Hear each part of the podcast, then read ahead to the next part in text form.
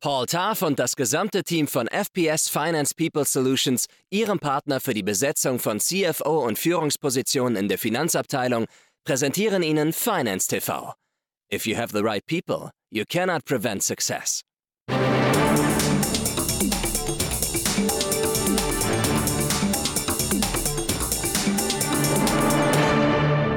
Ich begrüße Sie zurück, liebe Zuschauer, zu einer neuen Saison bei Finance TV. Es ist Montag, der 15. Januar und wir haben gleich ein relativ relevantes Thema für Sie, nämlich den Kampf gegen den Klimawandel.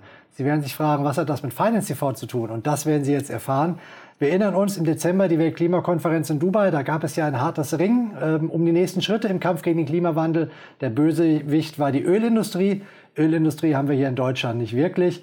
Aber trotzdem stellt sich natürlich die Frage, sind die deutschen Industrieunternehmen auf einem vernünftigen Kurs in Sachen Klimaneutralität? Können wir mit unseren Maßnahmen unsere Ziele erreichen? Es gibt jemanden, der das sehr genau begleitet bei Unternehmen, bei Banken und bei der Immobilienwirtschaft, der das genau berechnet. Und diese Person ist heute bei uns. Das ist Dr. Sebastian Müller, Co-Gründer des Beratungshauses White, Based on Science. Hallo, Herr Müller. Hallo, Herr Hetzstück. Vielen Dank, dass ich zu Gast sein darf. Wir freuen uns sehr. Ähm, Sie sind einer der wenigen, die wirklich systematisch ähm, Portfolios von Unternehmen durchforsten und denen dann sagen, mit ihren aktuellen sozusagen Klimaplänen oder Klimaneutralitätsplänen, wie viel sich die Erde erwärmen würde, wenn sozusagen Sie die einzigen Stakeholder äh, auf diesem Planeten wären, was, was glaube ich, eine sehr hilfreiche Einordnung ist. Und Banken, Asset Manager dekarbonisieren mit diesen Methoden auch ihre, ihre Portfolios. Deswegen ist es sehr relevant, was Sie tun. Ich würde aber, bevor wir einsteigen, von Ihnen gerne mal eine kurze Nachlese haben zu Dubai. Sind dort Weichenstellungen getroffen worden, die für die deutsche Industrie eine Veränderung ähm, bewirken werden?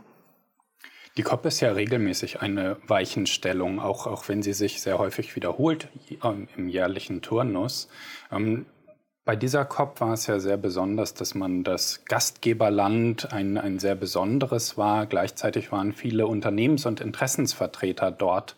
Ähm, zeigt aber auch, dass die Relevanz wächst. Ähm, es wäre, glaube ich, sehr einfach, die COP zu kritisieren aufgrund des Gastgeberlandes, aufgrund des erweiterten Teilnehmerkreises.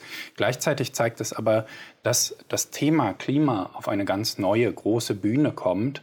Und das sehe ich als positiv zeigt auch, dass es nicht mehr nur um Klima als Risiko geht und in einer gewissen Nische ist, sondern aufgrund des Interesses dieser Gruppen vielmehr zu einer Investitionschance auch wird. Was ja interessant ist, im Zusammenhang mit diesen regelmäßigen Konferenzen gibt es ja immer Updates von der Seite der Wissenschaftler, die uns im Prinzip sagen, auf welchem Erwärmungskurs wir gerade sind. Offiziell gilt ja das 1,5 Grad Ziel noch, aber nach dem, was man liest, ist mit dem, was im Moment angekündigt wird, gehen wir eher in Richtung 2 oder 2,5 Grad sogar. Wenn Sie sich die deutsche Industrie anschauen, die deutsche Wirtschaft, sind denn unsere Unternehmen zumindest standalone auf dem richtigen Kurs in Richtung 1,5 Grad Ziel? Wenn wir die DAX 40 uns anschauen, dann sind wir in etwa auf einem 3 Grad Celsius Kurs. Wenn man das Basisjahr 2021 mit dem Zieljahr 2050 in den Blick nimmt. Das heißt, da ist noch viel Verbesserungspotenzial da. Nichtsdestotrotz gibt es auch zahlreiche Positivbeispiele. Die meisten Unternehmen haben ja Dekarbonisierungsziele verkündet, die zum Teil 2035, 2040 als Ziel nehmen. Und auf Basis dieser verkündeten Maßnahmen errechnen Sie ein 3-Grad-Ziel?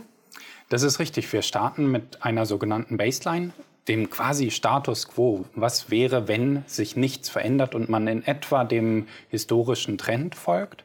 Und dann kann man diese Was wäre, wenn Frage stellen, nämlich genau, was wäre, wenn diese Maßnahmen so auch umgesetzt werden. Führt dazu, dass ein Unternehmen in seiner Baseline zum Beispiel eine 3 Grad als Ergebnis bekommen könnte und dann in dieser sogenannten Szenario-basierten Betrachtung wenn die Maßnahmen so zum angegebenen Zeitpunkt auch umgesetzt werden, eine 2,5, eine 2, eine 1,9 erzielen kann. Zu was Ergebnissen kommen Sie denn da? Sie können jetzt nicht für alle sprechen, aber so äh, exemplarisch bei einzelnen Unternehmen.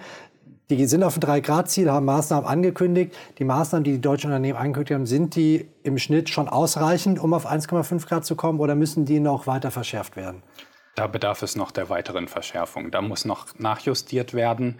Um, da wird häufig gesagt, dass man schon auf einem 1,5 Grad Celsius äh, Pfad ist, weil das durch äh, Kriterien oder Siegel so ähm, bescheinigt wurde.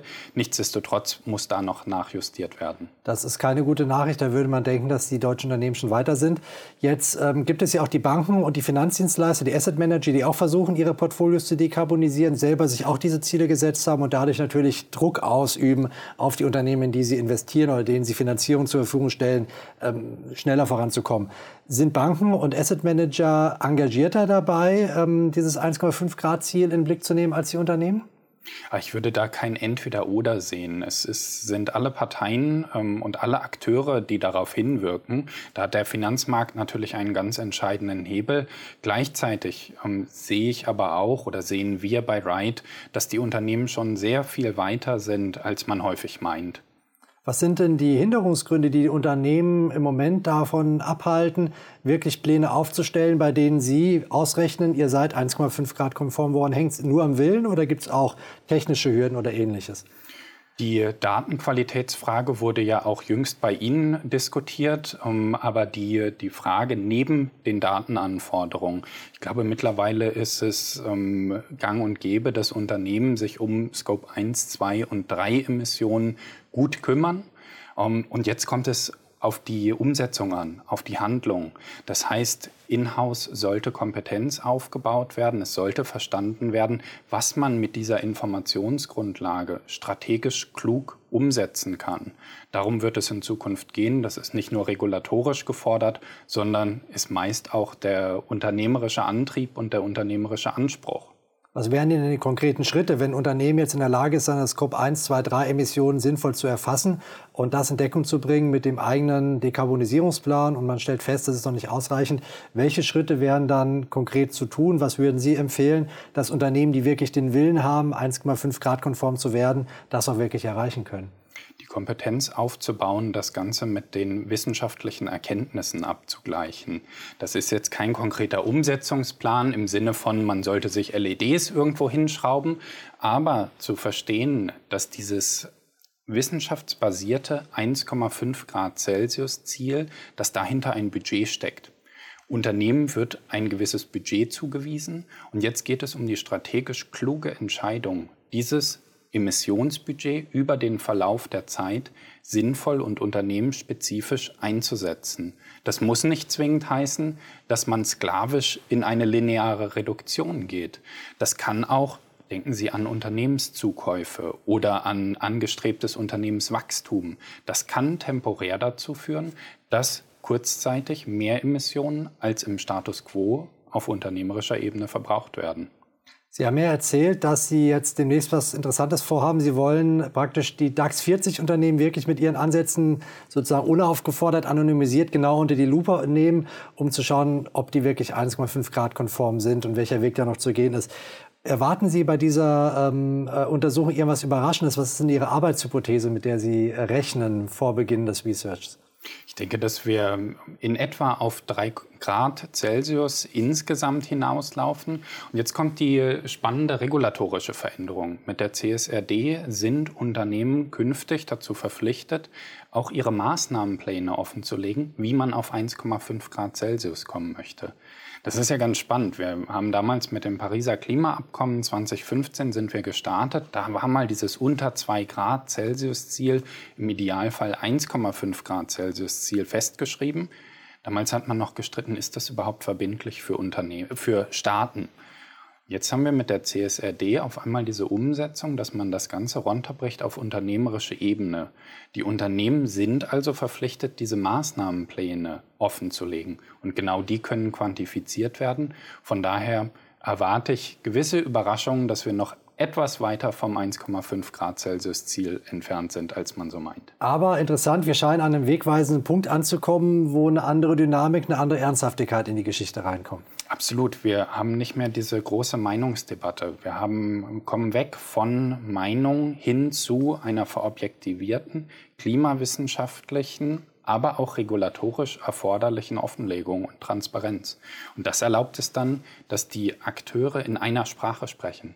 Das ist, glaube ich, der nächste konkrete Punkt, wenn Sie nach unternehmerischen Empfehlungen sprechen, diese eine Sprache sich darauf zu konzentrieren, dass Finanzmarkt und Unternehmen in dieser einen Sprache sprechen Und im Sinne des Pariser Klimaabkommens liegt es sehr nahe, dass man da dann sagt, das ist die Grad Celsius.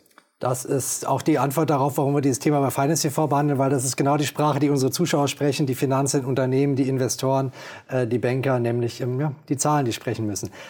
Ich nehme das mal mit als Zwischenfazit, habe aber noch drei Fragen für Sie dabei, um noch so ein paar zusätzliche Antworten von Ihnen zu bekommen. Bitte ganz kurz antworten. Die erste ist eine Entweder-Oder-Frage. Werden die meisten deutschen, deutschen Unternehmen ihre aktuell formulierten Dekarbonisierungsziele Ihrer Meinung nach verfehlen, erreichen oder übertreffen? Leider verfehlen. Zweite Frage, eine Ja-Nein-Frage. Ist der Druck vom Kapitalmarkt und seitens der Banken auf die Klimakonformität ihrer Geldempfänger Ihrer Meinung nach schon hoch genug? Ist ausbaufähig, also von daher noch nicht. Und die letzte Frage, noch eine Ja-Nein-Frage. Teilen Sie die Meinung mancher Kritiker, dass die Politik in Sachen Klimaschutz die deutsche Wirtschaft gerade überfordert? Nein. Das sind klare Aussagen. Danke, Sebastian Müller, dass Sie bei uns waren. Sehr interessantes Projekt, das Sie haben. Und wir merken, dass es gerade wirklich anfängt, relevant zu werden, auch für die Unternehmen und die Finanzwirtschaft. Und jetzt wissen Sie auch, warum wir das heute hier behandelt haben. Wir hoffen, es hat Ihnen gefallen, es war interessant für Sie. Bleiben Sie dran an dem Thema. Nächste Woche haben wir ein Private Equity Thema. Tom Alzin ist bei uns zu Gast, der Chef der Deutschen Beteiligungs AG. Er ist seit einem Jahr Vorstandssprecher und wir werden ihn fragen, was er denn anders gemacht hat als sein Vorgänger Thorsten Grede und wie er das Private Equity Jahr 2024 einschätzt. Nächste Woche hier bei uns. Bis dahin alles Gute und bleiben Sie gesund.